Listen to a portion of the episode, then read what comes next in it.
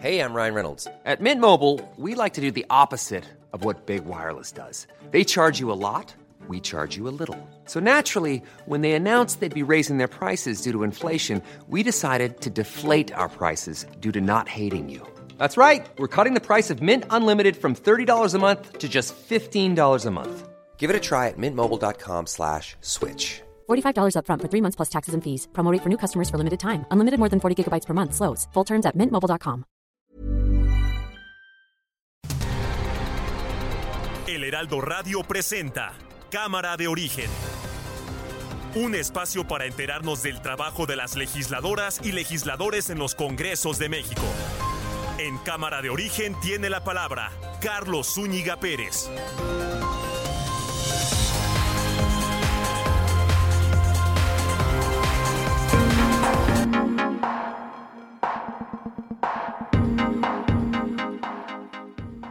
¿Qué tal? ¿Cómo están? Muy buenas tardes. Gracias por acompañarnos a esta nueva emisión de Cámara de Origen. Les habla Carlos Ulliga Pérez en este día viernes. Ya llegamos al viernes 17 de junio de 2022. Pasamos ya la mitad del mes. Nos enfilamos a terminar ya la primera mitad de este año 2022.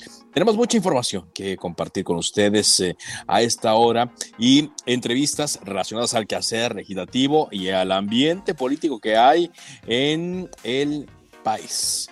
Por lo pronto, arrancamos como lo hacemos siempre, escuchando cómo va la información a esta hora del día. Presentamos ante las naciones y los pueblos del mundo un decálogo de las acciones que estamos implementando en la lucha contra el cambio climático. Joe Biden, presidente de los Estados Unidos. Y quisiera instarnos a todos que, que, sigamos buscando oportunidades cuando se pueda para trabajar más juntos. Ken Salazar, embajador de Estados Unidos en México. Y cuando vayamos a Washington y ahora en julio, esperamos que vamos a tener una reunión grande entre los empresarios de México y los empresarios de los Estados Unidos. Senador Gustavo Madero. A la luz de los resultados en las elecciones locales, no solo las del 2022-21, todas las que vemos una perspectiva eh, eh, un poco más amplia del 2017 a la fecha, vemos el gran colapso de los tres partidos tradicionales que ahorita nos estamos aliando, el PAN, el PRI y el PRD. Entonces algo se debe de, revisar y cambiar, que tenemos que ver es qué cambios, qué nos falta para poder entrar en una eh, autocrítica profunda, severa. Damián Cepeda, senador del PAN. Que creo que el PAN tiene que entrar en una reflexión profunda y cambiar el rumbo. A mí me parece que los resultados fueron muy negativos, eh, rayando en lo desastroso.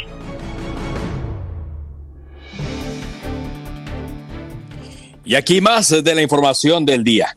El presidente Andrés Manuel López Obrador informó que se está estudiando un proyecto para exportar energía a California y a otros estados de los Estados Unidos con la instalación, sí, de parques solares en la frontera, algo que pues em, no le había gustado mucho. Bueno, cuando menos había criticado aquí en México, ha criticado los parques eólicos, la generación de energía, eh, digamos, con las nuevas tecnologías, pero ahora quizás lo ve como un negocio, quizás parte de lo que ha visto con Sean Kerry, quizás parte de lo que ha platicado con el embajador Ken Salazar y el presidente anuncia que incluso se podrá exportar energía a California. La empresa Copa Airlines anunció que a partir del día 26 de septiembre va a operar una ruta desde el Aeropuerto Internacional Felipe Ángeles y va a conectar al AIFA hacia el Aeropuerto Internacional de Tocumen en Panamá. Y es donde tiene su base esta aerolínea que conecta a buena parte de eh, Sudamérica con Norteamérica. Vaya, es un hub importante el aeropuerto de Panamá y por eso Copa Airlines tiene ahí su sede. Mm, sería el segundo vuelo internacional que tenga el AIFA toda vez que opera uno de cuando en cuando, ya ni sé de cuando en cuando, pero sí de muy en cuando en cuando, un vuelo de Conviasa hacia Caracas, Venezuela. Debido al riesgo por inseguridad, violencia y secuestro, el gobierno de los Estados Unidos emitió una alerta para que sus ciudadanos eviten viajar al estado de Michoacán. Cuando menos nueve muertos y 26 lesionados dejó la volcadura de un autobús con 37 pasajeros que retornaba con eh, peregrinos, peregrinos eh, en Chiapas. Eh, esto ocurrió en el municipio de Tila. Hay tres personas que se reportan muy graves de acuerdo al encargado de protección civil del estado de Chiapas. Cuando menos tres personas, eh, dos adultos y un menor, resultaron atropellados, resultaron lesionados luego de ser atropellados. Aquí en Paseo de la Reforma, en el centro de la Ciudad de México, ocurrió casi en la esquina del Eje 1 Norte, donde el conductor de una camioneta perdió el control de la unidad y se fue encima de estas personas. Pero una variación de la depresión tropical 3E se intensificó, con lo cual ya alcanza el grado de tormenta tropical. Se llama Celia, se encuentra en el Océano Pacífico, que es el que ha tenido más actividad en esta temporada de huracanes 2022 y estarán eh, revisando su, su evolución. Son las 4 eh, de la tarde con 5 minutos. Pantalla Samsung 70 pulgadas 4K Smart TV a 16.990 o pantalla BIOS de 32 pulgadas Smart TV a 3.490 y lleva el segundo al 50% de descuento en todas las cervezas Indio y Heineken. Con Julio, lo regalado te llega. Solo en Soriana, a junio 20. que restricciones. Vamos a avanzar Vamos a avanzar en la información cuando son las 4 eh, de la tarde eh, con 6 minutos. Tenemos eh, noticias desde el estado de Veracruz, donde se espera que a las 6 de la tarde se lleve a cabo una audiencia donde José Manuel del Río Virgen, secretario técnico de la Junta de Coordinación Política del Senado, colaborador cercano de Ricardo Monreal, pueda obtener su libertad. Ya hay reacciones, por cierto, Evidentemente no le iba a gustar el tema, pero ya hay reacciones de Cuitláhuac García, el gobernador morenista de Veracruz. Vámonos contigo, Juan David Castilla, corresponsal de Heraldo Media Group en Veracruz, con todos los detalles a esta hora. Te escuchamos, Juan David. Muy buenas tardes, Carlos. Te saludo con mucho gusto desde el estado de Veracruz. Efectivamente, el gobernador Cuitlavo García Jiménez ya fijó una postura sobre el caso de José Manuel del Río Virgen luego de que ayer jueves los magistrados del tribunal colegiado emitieran un fallo a su favor al considerar que existió una persecución política en su contra y que tampoco hay un delito que perseguirle. En redes sociales, Carlos, el mandatario estatal, lamentó que jueces federales hayan favorecido al imputado solo porque tiene un amigo pudiente, claramente refiriéndose al senador Ricardo Monreal Ávila. También los acusó de torcer la ley a conveniencia del secretario técnico de la Junta de Coordinación Política en el Senado, quien es señalado como presunto autor intelectual del asesinato de Remigio Tobar, ex candidato de Movimiento Ciudadano a la alcaldía de Casones de Herrera, quien fue lamentablemente atacado a balazos dos días antes de las votaciones del 6 de junio de 2021. Eh, decirte, Carlos, que el gobernador mencionó textualmente que ojalá el Poder Judicial Federal corrija el rumbo en el caso de José Manuel del Río Virgen. Y ya como lo mencionabas, Carlos, este viernes a las seis de la tarde está programada la audiencia donde podría obtener su libertad José Manuel del Río Virgen. Esta audiencia se va a llevar a cabo en las salas de juicios orales del penal de Pacho Viejo, municipio de Coatepec, muy cerca de la ciudad de Jalapa, la capital de Veracruz, donde el amigo del senador Monreal se encuentra preso desde el pasado 22 de diciembre y ha cumplido ya 178 días en esas condiciones. Eh, decirte que el juez de control, Francisco Reyes Contreras, quien lo vinculó a proceso el pasado 28 de diciembre por el presunto delito de homicidio doloso calificado, tenía un plazo de tres días hábiles para acatar esta instrucción federal. Sin embargo, se dio a conocer que la audiencia había sido programada para las seis de la tarde de este 17 de junio, donde sus familiares, amigos y también compañeros de partido del Movimiento Ciudadano esperan que sea liberado esta, esta tarde o esta noche, Carlos, en el penal de Pacho Viejo esta noche. Así es, muchas gracias eh, eh, por eh, tu reporte desde el estado de Veracruz, Juan David. Hay una carta que está circulando de el hijo de José Manuel del Río Virgen, en donde pues hace un recuento de lo que ocurrió y agradece también, dice, Agradecemos profundamente el apoyo de todos aquellos que creyeron desde siempre en la inocencia de José Manuel del Río Virgen, especialmente a los senadores Ricardo Monreal Ávila y Dante Delgado, a Patricia Nedina Santana Iglesias, Itali Desiré Cianes Tomayor y a Areli Ahumada Aguirre, y a Luis Carbonel de la OS y Jaime Enrique Telles, quienes estuvieron a cargo de la defensa jurídica. Nuestro más sincero y profundo reconocimiento como juristas y defensores de inocentes. Nuestro reconocimiento y gratitud a las organizaciones de la sociedad civil que tanto nos apoyaron, dice esta carta. Añade que hoy a las seis se va a celebrar esta eh, audiencia. Invitan a todos los que puedan acompañar a que vayan. También reconocieron a los magistrados del tribunal, el tribunal eh, colegiado en materia penal de ahí de Jalapa, y dice, reiteramos nuestra solidaridad con las personas que actualmente se encuentran injustamente privadas de su libertad. Tenemos fe en que la justicia prevalecerá ante la arbitrariedad. Finalmente, reiteramos nuestra confianza y esperanza de que pronto se esclarezca el lamentable homicidio de René Tobar y Tobar. Estamos aquí para hacer lo correcto, prohibido rendirse y firma eh, esta frase José Manuel del Río Virgen, aunque la carta está firmada por José Manuel, Oscar y María del Río, hijos de José Manuel. Seis de la tarde, estaremos atentos a lo que ocurra desde Veracruz. Bueno, son las eh, cuatro de la tarde con diez minutos. Eh, enlazamos ahora a Colima y agradezco mucho que esté con nosotros Isamar Ramírez, ella es diputada de Morena en el Congreso Colimense. ¿Qué tal, diputada? ¿Cómo le va? tengo problemas ahí en la comunicación. En un momento restablezco el, el, contacto hasta Colima para hablar sobre modificaciones eh, que se hicieron a leyes y se establecen ya sanciones en contra de algo que es muy común y que las mujeres eh, padecen mucho, el acoso sexual callejero en transportes y espacios públicos del el estado de eh, Colima. Ahora se me escucha, eh, diputada Isamar, ¿cómo está? Hola, muy buenas tardes. Claro que sí, les saludamos aquí desde Colima. Gracias. Platíquenos un poco sobre estas eh, reformas, sobre estas disposiciones en torno al acoso sexual callejero. ¿Qué es lo que contiene? Así es, justamente como mencionas, eh, en el Congreso del Estado de aquí de Colima aprobamos una serie de disposiciones, de dictámenes, eh, con la finalidad de salvaguardar eh, pues los derechos humanos de las mujeres, que pues es común y las mujeres que nos escuchan no me van a dejar mentir que todas hemos vivido algún tipo de acoso o situación cómoda de índole sexual en el transporte público, cuando vamos caminando por las calles, nos dirigimos a la escuela o al trabajo.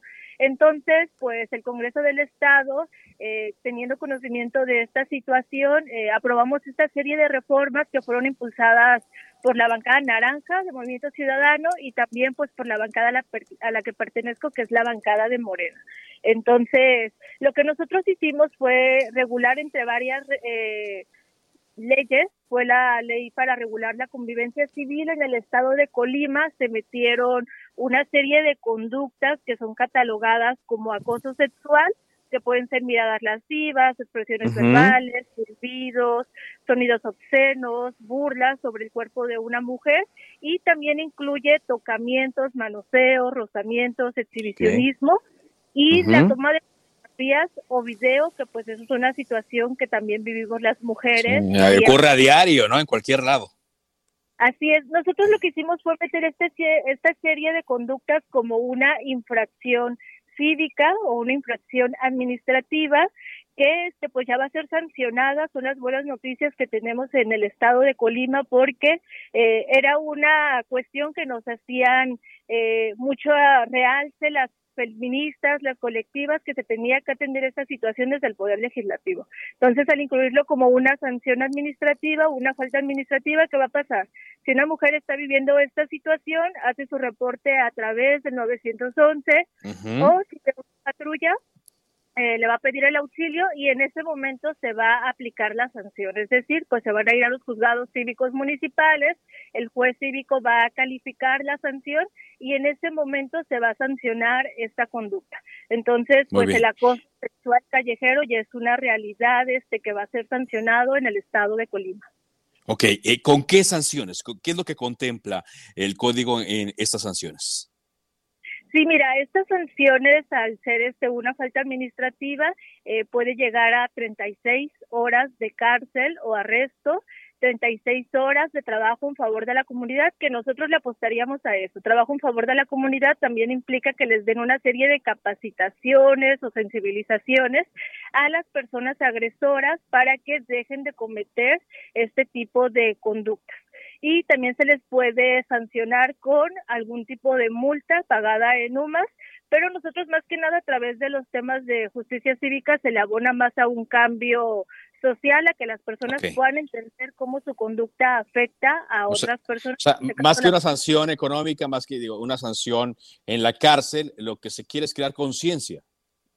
Así es, queremos crear conciencia, queremos que las personas agresoras, que en su mayoría pues son hombres, vean que pues hacen sentir mal a las mujeres, que las agreden, que las intimidan, que hacen que pues sea una situación muy complicada, entonces este que están vulnerando principalmente sus derechos humanos. Entonces lo que le apostamos es a eso, a que ellos se puedan entender, se puedan capacitar, puedan convivir de manera pues este como debe de ser con las mujeres. Y otra parte muy importante en este tema del acoso sexual es que también se reformó la ley de movilidad con la finalidad de que haya espacios asignados a las mujeres que se transportan a lo mejor este en el camión o en algún este transporte público que haya espacios asignados se van a asignar 16 asientos que van a estar este señalados con un color específico que van a ser sí para mujeres pero también para personas vulnerables como son adultos mayores personas con discapacidad etcétera y justamente esto es la visión de que pues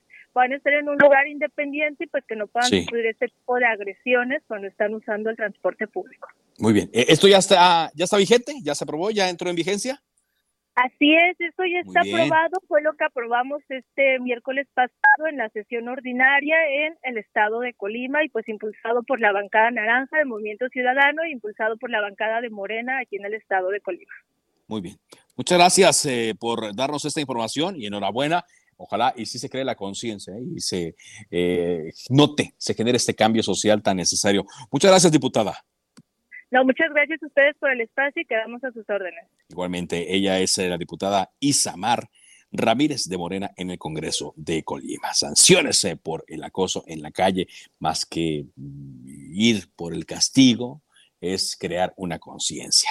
Son las 4 eh, de la tarde con 17 minutos. Aquí en la Ciudad de México se presenta un fenómeno seguido, lo vemos eh, en la televisión, en redes sociales, videos de los llamados montachoques, estas personas que eh, a propósito hacen que un auto colisione con ellos y después viene una extorsión. Vaya dolores de cabeza que generan. Hay una propuesta ya aquí en la capital para castigar este delito. Está con nosotros el diputado del PAN en el Congreso Capitalino, Luis Mendoza. ¿Cómo le va?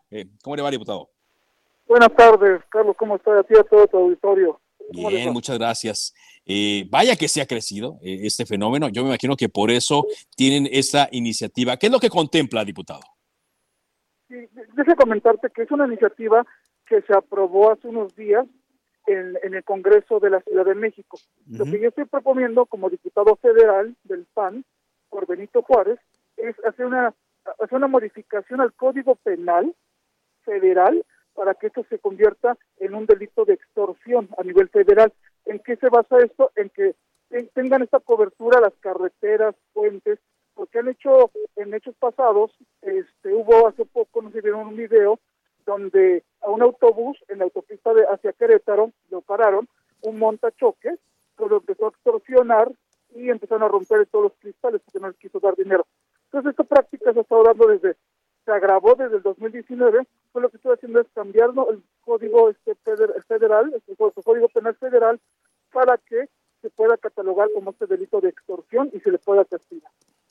Ok, ok. Eh, o sea, digamos que sería ya así tipificado tal cual. Si yo voy y, presentaría una denuncia, ya se, se, se, encontraría esta modalidad de extorsión cuando uno va circulando en el coche.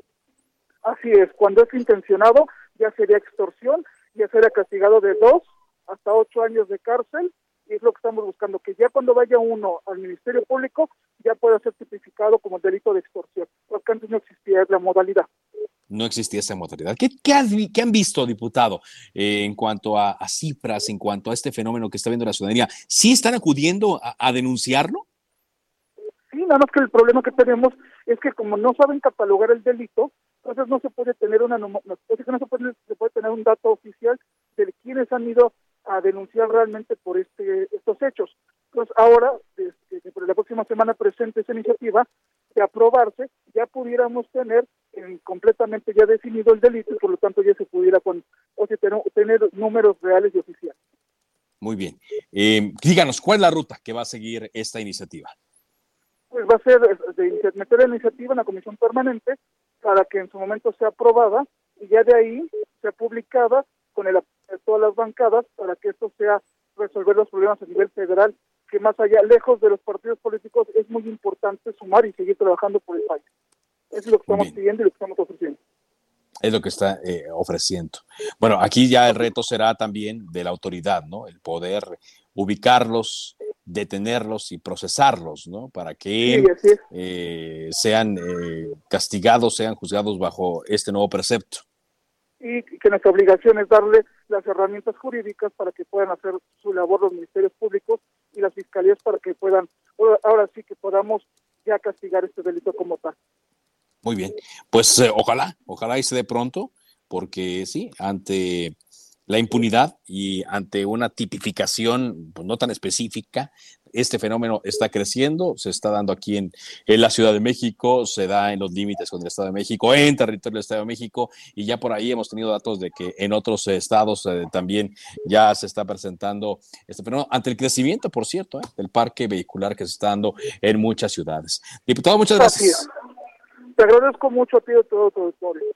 Gracias. Es el, diputado de El PAN en el Congreso de la Ciudad de México, Luis Mendoza, con esta iniciativa que se presenta para castigar por delito de extorsión a los llamados montachoques. Ocho años de prisión y multa de hasta 160 días. Son las eh, cuatro de la tarde con 21 eh, minutos. Por cierto, nos informan que elementos de la Secretaría de Seguridad y Protección Ciudadana, adscritos a la Coordinación Nacional Antisecuestro, la CONACE, y al grupo de Trabajo Antihomicidios y de la Fiscalía General de Justicia del Estado de México detuvieron a un hombre acusado de homicidio calificado. Se llama Martín N., alias El Peruzzi. Él provocó la muerte con arma punzocortante a una persona llamada José Ignacio. Las órdenes de cateo y de aprehensión se cumplimentaron en el municipio de Papalotla, en el Estado de México, en un operativo conjunto entre autoridades federales y estatales. La captura informa la Secretaría, se llevó a cabo con apego a la Ley Nacional del Uso de la Fuerza. Vámonos contigo ahora, Carla Benítez, con información de lo que ocurrió en la autopista del Sol, donde había un bloqueo. Te escuchamos, Carla. ¿Qué tal, Carlos? Un saludo a tu auditorio. Como lo comentas, padres de familia y alumnos de un colegio de bachilleres en Acapulco bloquearon por más de cuatro horas la autopista del Sol para exigir a las autoridades que les entreguen un terreno para construir un plantel.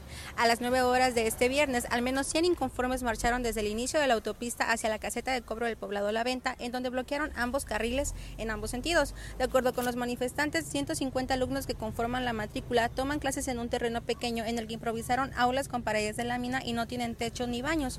Los manifestantes reprocharon que a más de tres años que realizaron la solicitud, las autoridades siguen sin atender sus demandas y en esa administración estatal solo les informaron que no hay recursos para el proyecto.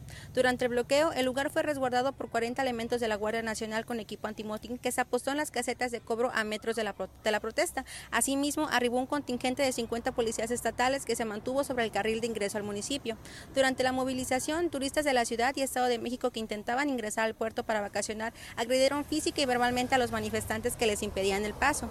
La confrontación escaló a tal punto que los guardias nacionales tuvieron que hacer una valla humana entre ambos grupos para evitar una mayor confrontación. Uno de los hombres que intentaba ingresar al puerto se subió al cofre de su automóvil y amenazó con aventar los autos para liberar un carril. Unos minutos después, los turistas aventaron los carros en los que viajaban hacia la protesta. La circulación se abrió por la fuerza durante cinco minutos y fue cerrada nuevamente en ambos sentidos de manera intermitente.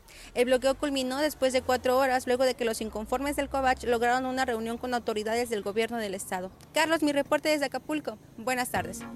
Buenas tardes, gracias, gracias eh, por esta información y vamos a eh, estar monitoreando también información que nos está llegando desde la sonda de Campeche, donde un comando de cuando menos 10 sujetos perpetró un robo en instalaciones del complejo operativo de rebombeo de Pemex en la sonda de Campeche, donde mantuvieron retenidos a trabajadores de la empresa por una hora. Esto lo denunciaron obreros en fuentes de emergencia. Hasta ahora se desconoce el monto de lo robado a este complejo petrolero que pertenece al activo de producción de Kumalov SAP.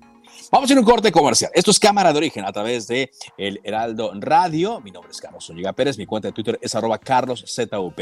Después de la pausa, más información y entrevistas. Volvemos.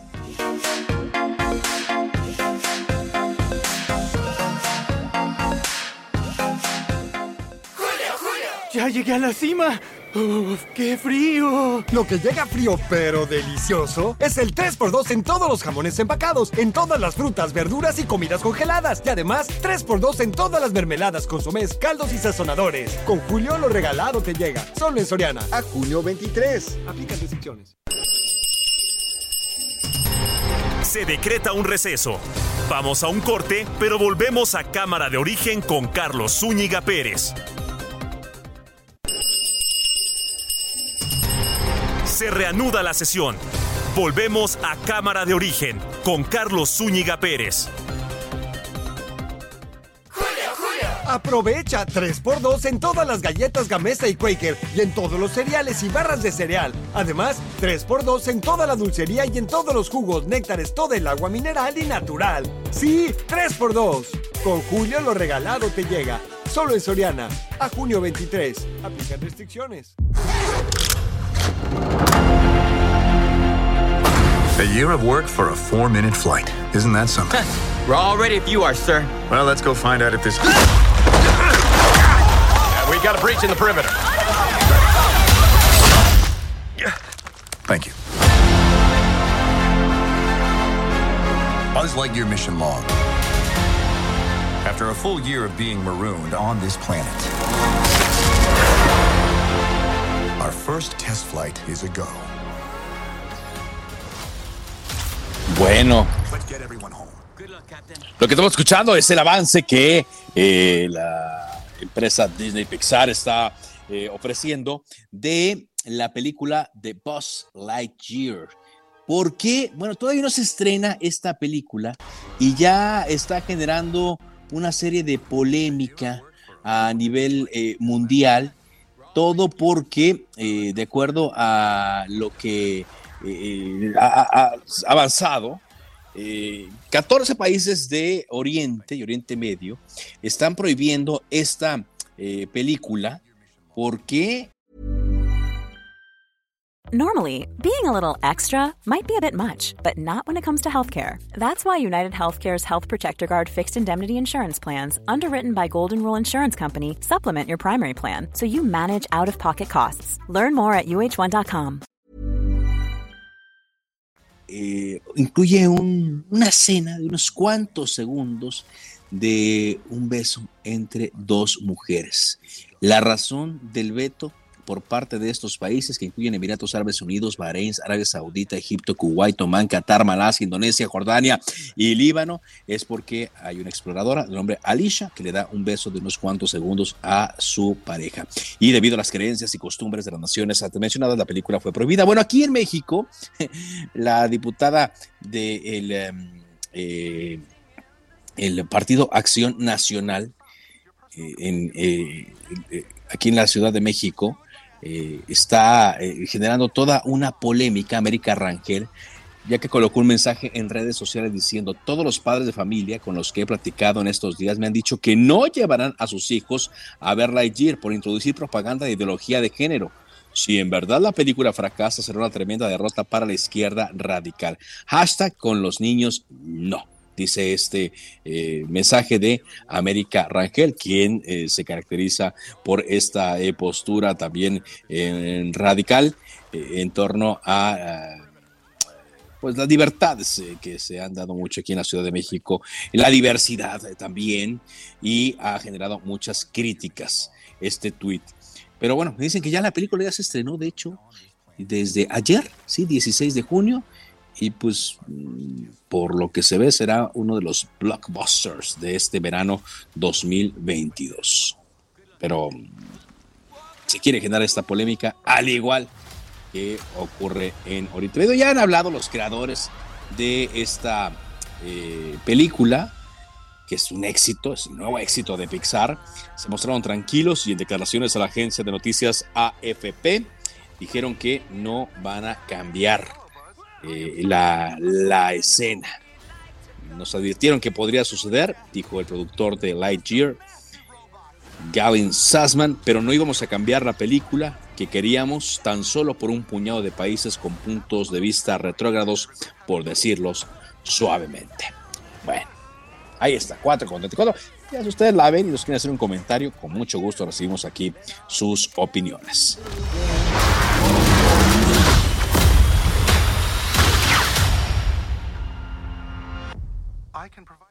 Vamos a avanzar con la información. Cuando son las 4 de la tarde con 34 minutos, tiempo del centro de México. La sala especializada del Tribunal Electoral del Poder Judicial de la Federación determinó que el líder nacional del PAN, Marco Cortés, incurrió en actos ilícitos por promocionar de forma negativa el proceso de revocación de mandato, la consulta de revocación de mandato que se llevó a cabo el pasado mes de abril. De acuerdo a los argumentos del tribunal, las eh, declaraciones de Marco Cortés pudieron desincentivar la participación de la ciudadanía en este eh, proceso. Está con nosotros Raimundo Bolaños, el representante del Partido Acción Nacional ante el INE. Gracias por acompañarnos, Raimundo. Buenas tardes. ¿Cómo estás, Carlos? Buenas tardes a ti y a tu auditorio. A tus órdenes. Es primera ocasión que se lleva a cabo este proceso eh, de consulta, revocación de mandato y, y primera eh, sanción que viene, o primera elemento que viene. Eh, actos ilícitos, eh, dicen que incurrió Marco Cortés Raimundo. ¿Cuál es su opinión? Mira, sí, e, en, en efecto, como tú ya respondías, eh, la sala especializada resolvió que, que expresiones del presidente nacional, como el hecho de nombrar farsa la revocación de mandato, o también le dijimos que era una simulación ejecutada, promovida y auspiciada por el presidente de la República, resulta en un, algo que ellos denominaron equivalente funcional, que, Ujú. que, que de- en sus términos hacía o desmotivaba la participación de la gente. La realidad es que eh, mira, que nosotros acatamos, pero no compartimos la resolución que llega de la sala regional especializada. Estamos valorando recurrirla ante la sala superior del Tribunal Electoral. ¿Y por qué lo hacemos? A ver. Mira, fi- finalmente eh, lo que hizo, lo que posiciona el presidente Marco Cortés, primero creemos que es genuinamente un ejercicio de libertad de expresión y también una aportación al debate público que se originó por la revocación del mandato. Fue la primera vez que el ejercicio se realizaba en el país. Sí, ¿Qué exacto. fue lo que decía? ¿Qué, qué fue lo que dijo Marco? Que el PAN no iba a procesionar eh, y no iba a participar. Ahí, con, con disculpas de los magistrados, pero ahí no hay una violación de absolutamente nada. Eso es lo que dice la norma, es lo que establece el artículo 31-33 de la ley de revocación del mandato, que los partidos políticos no podían posicionar respecto a la votación que se va o que se iba a, eh, a sentar en las urnas. La votación de las urnas y lo que establece el mandato constitucional es, se pierde la confianza en el mandatario, se vota para que salga. ¿Por qué dijimos que era una simulación? Porque la pregunta traía implícita un refrendo de confianza. El que sigue la presidencia de la República hasta que termine su periodo es el mandato constitucional. El gobierno de la República, el presidente de la República y luego también la Suprema Corte validaron una pregunta que en los hechos no acata la pérdida de la confianza que tenía que ser sujeta desde la revocación.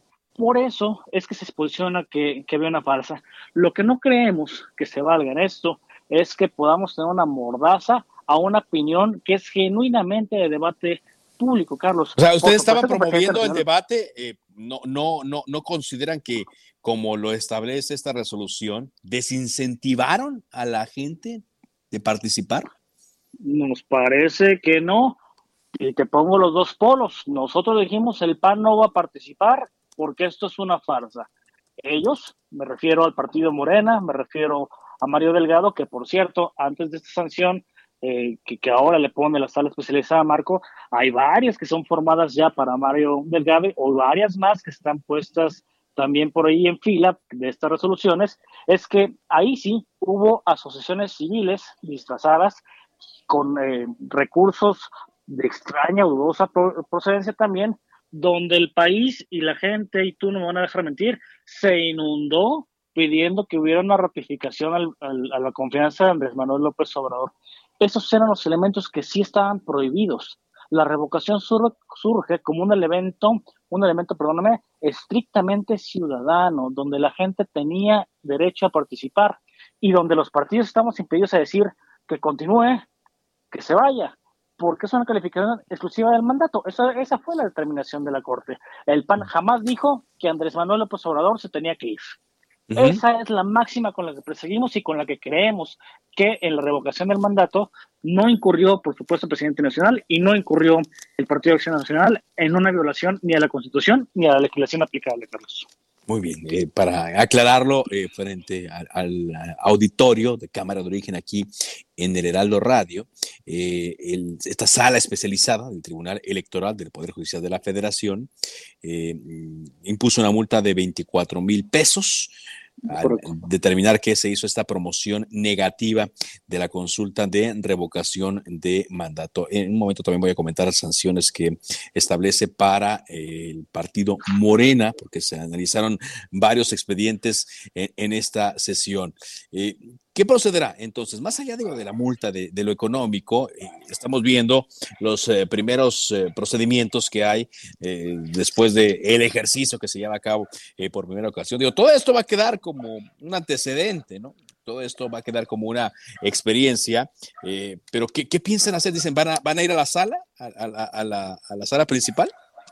Mira, a la sala superior, vamos a valorarlo y te voy a decir por qué vamos a valorarlo, a pesar de que hay elementos que ya, te, ya platicábamos, no compartimos, también lo cierto es que eh, este tipo de ejercicios construyen criterios para todo lo que viene. ¿Y como qué criterios? Y te pongo otro ejemplo. Esta equivalencia funcional, donde dicen marco desincentiva la participación ciudadana, pues se tendría que aplicar exactamente igual a este evento de hace ocho días en el Estado de México con las corcholatas del presidente de la República, donde pues abiertamente inician campaña con miras al 2024 una campaña anticipada por mucho. La ley electoral establece que los actos anticipados de campaña solamente se pueden dar eh, una vez iniciado el proceso electoral. Pues en esta misma equivalencia funcional, Carlos, lo que hicieron tendría que ser un acto anticipado de campaña. Si estos van a ser los criterios del tribunal, así sea. Nosotros los acatamos y lo único que exigimos a la autoridad electoral, a la sala regional especializada, a la sala superior y al INE es que con los mismos criterios que hoy juzgan al presidente Marco Cortés, se juzgue a todos los involucrados en el periodo 2024 y bajo este mismo espejo se tendría que determinar actos anticipados de campaña por parte del secretario de Gobernación, del secretario de Relaciones Exteriores, de la jefa de gobierno y entonces, cuando llegue la etapa de precampañas, cancelar las candidaturas. Claro, pero digamos que eso, debe estar ahorita en, proceso, ¿no? Usted dice, aplicando el criterio, así debería ser, pero me imagino que, bueno, ya van a presentar sus denuncias eh, y tendrán que eh, empezar a trabajar las instancias correspondientes. Correcto, ya lo hicimos, ¿eh? está presentada la denuncia por parte del PAN.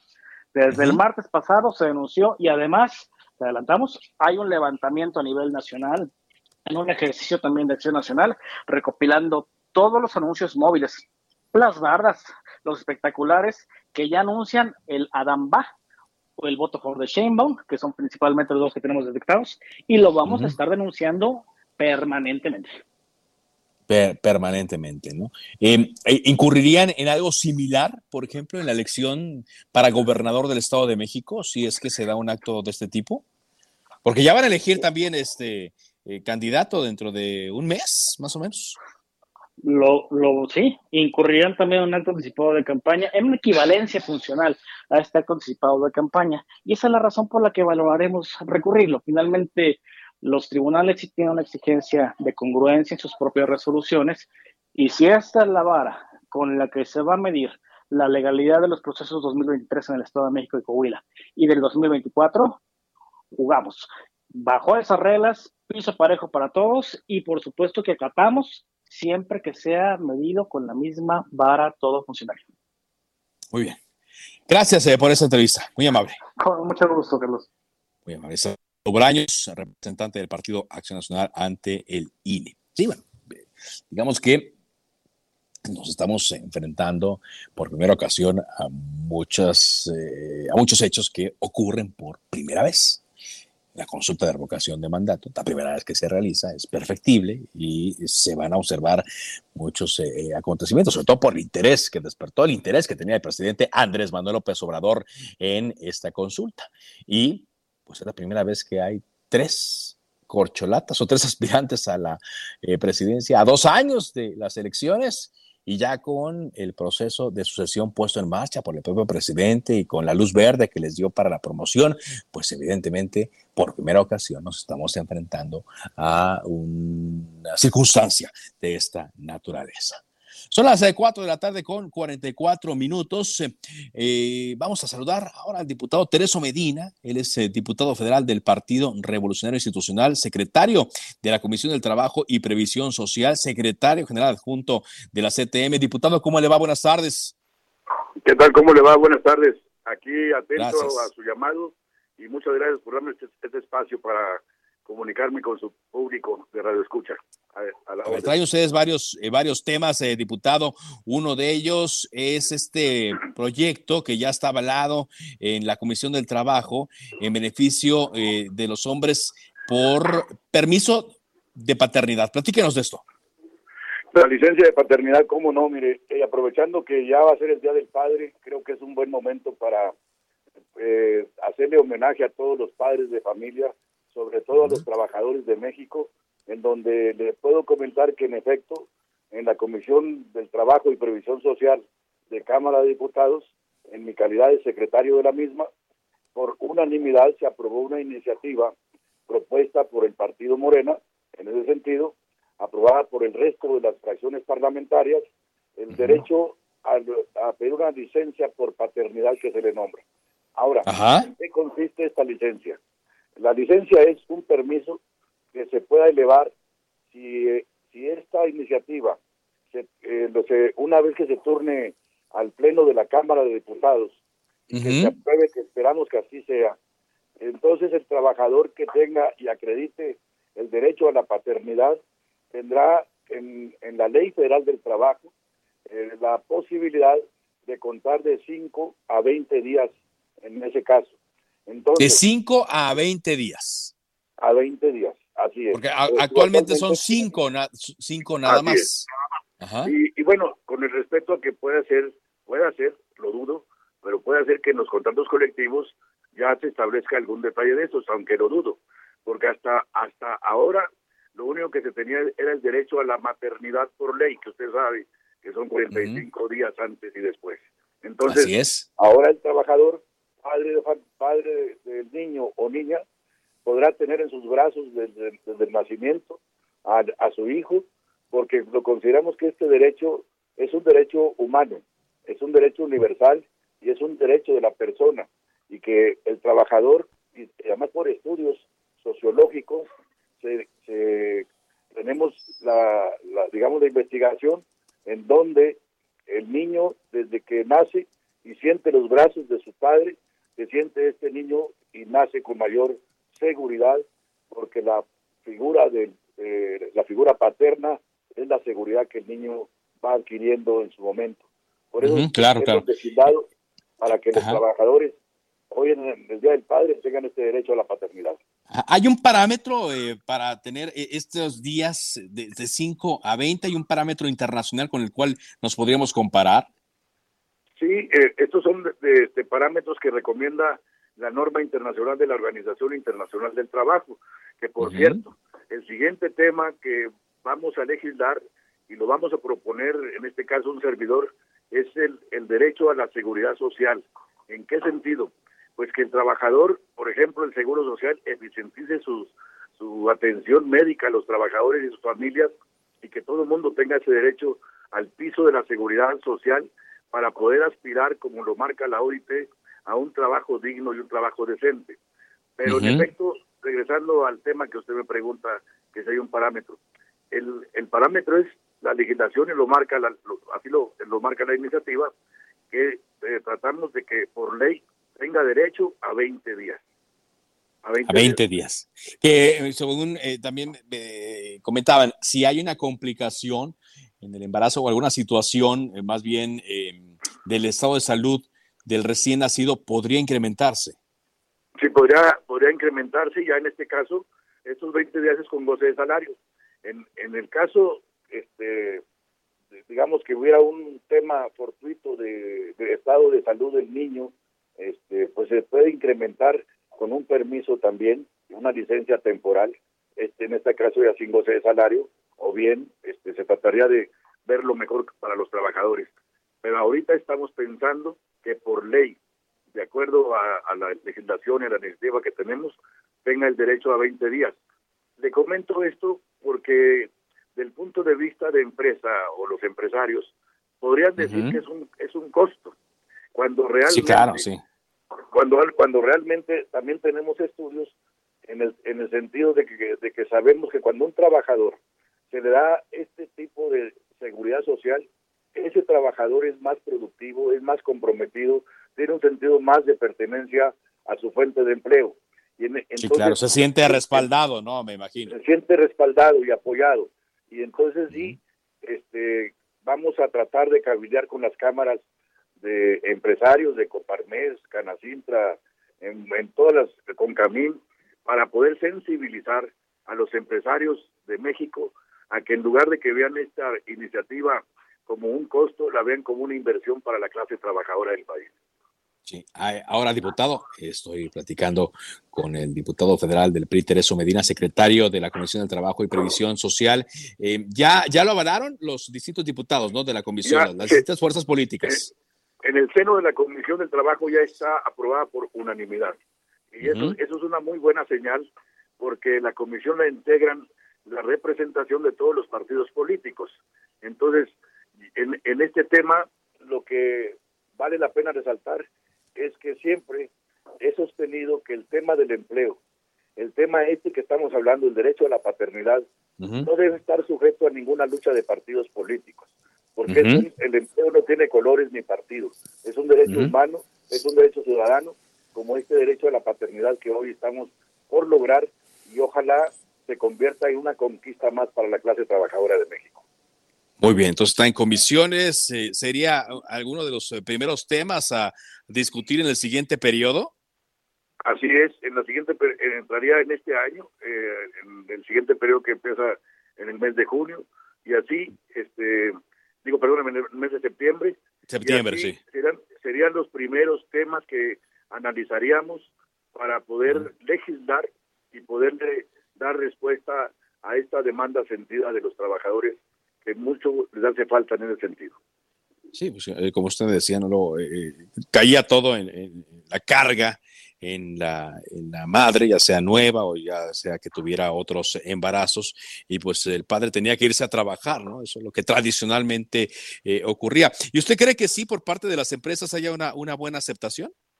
Yo no tengo confianza que sí, porque este, sigo reflexionando en el tema que usted me, comenta en términos de avances.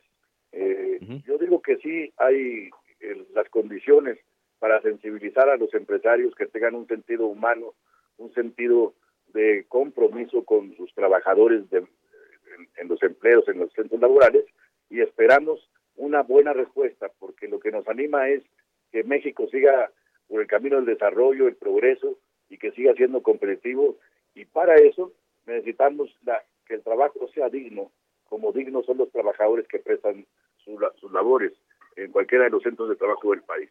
Entonces yo tengo confianza en que esto se va a aprobar, se va a legislar en los primeros temas a partir del mes de septiembre. Muy bien. como está aprobada por unanimidad, lo aprobarán todos los partidos políticos que integran la pues Cámara de Diputados.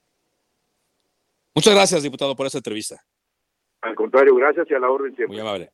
Gracias al diputado eh, Tereso, quien está con nosotros, el diputado Tereso Medina del Partido Revolución Institucional, y que bueno, que sería muy bueno demostrar que no hay parálisis legislativa con una iniciativa como esta. Antes de irnos, eh, vámonos contigo, eh, Jenny Pascasio, a Chiapas con este lamentable accidente de peregrinos que ocurrió hoy por la mañana. Te escuchamos, Jenny. Buenas tardes para informarte que nueve feligreses fallecieron y 28 resultaron heridos, tres de gravedad, en un accidente vehicular cuando salían del municipio de Tila, Chiapas, para dirigirse al vecino estado de Tabasco. De acuerdo a Protección Civil, alrededor de las 5.30 horas de la mañana recibieron el reporte de una volcadura de autobús en el tramo carretero Antigua, cabecera municipal de Tila, a la altura del poblado Belisario Domínguez. Los primeros reportes indican que los pasajeros del autobús retornaban a su lugar de origen luego de participar en actividades religiosas y de visitar al señor de Tila. Protección Civil de la delegación Tulijás, el tal Chol, informó que los heridos fueron trasladados por voluntarios al hospital de Tila con el objetivo de brindarles atención médica y posteriormente serán llevados a los demás hospitales de la región. Es la información que tenemos desde Chiapas por el momento. Muy buenas tardes. Gracias, Jenny. Muchas gracias. Lo lamentable es que hay tres lesionados que se encuentran en condición crítica, según nos decían del área de protección civil de Chiapas, y el pronóstico sobre estas eh, tres personas, sobre su estado de salud, es reservado. Llegamos así a la parte final de Cámara de Origen. Gracias eh, por habernos acompañado. Gracias eh, por su sintonía a lo largo de esta semana que recién concluye. Le dejamos con la invitación para que esté en la sintonía de El Dado Radio, enseguida referente informativo. Mi nombre es eh, Carlos Olliga Pérez. Recuerdo mi cuenta de Twitter, arroba carloszup. Le deseo buen fin de semana. Cuídese mucho, disfrútelo. ahora es cuanto. Buenas tardes.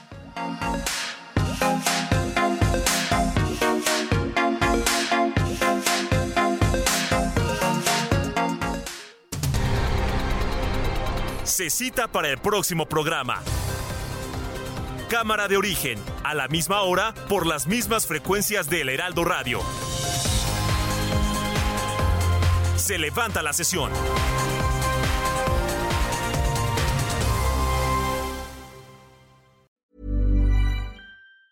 Tired of ads barging into your favorite news podcasts? Good news. Ad-free listening is available on Amazon Music. For all the music plus top podcasts included with your Prime membership. Stay up to date on everything newsworthy by downloading the Amazon Music app for free or go to amazon.com slash news ad free. That's amazon.com slash news ad free to catch up on the latest episodes without the ads.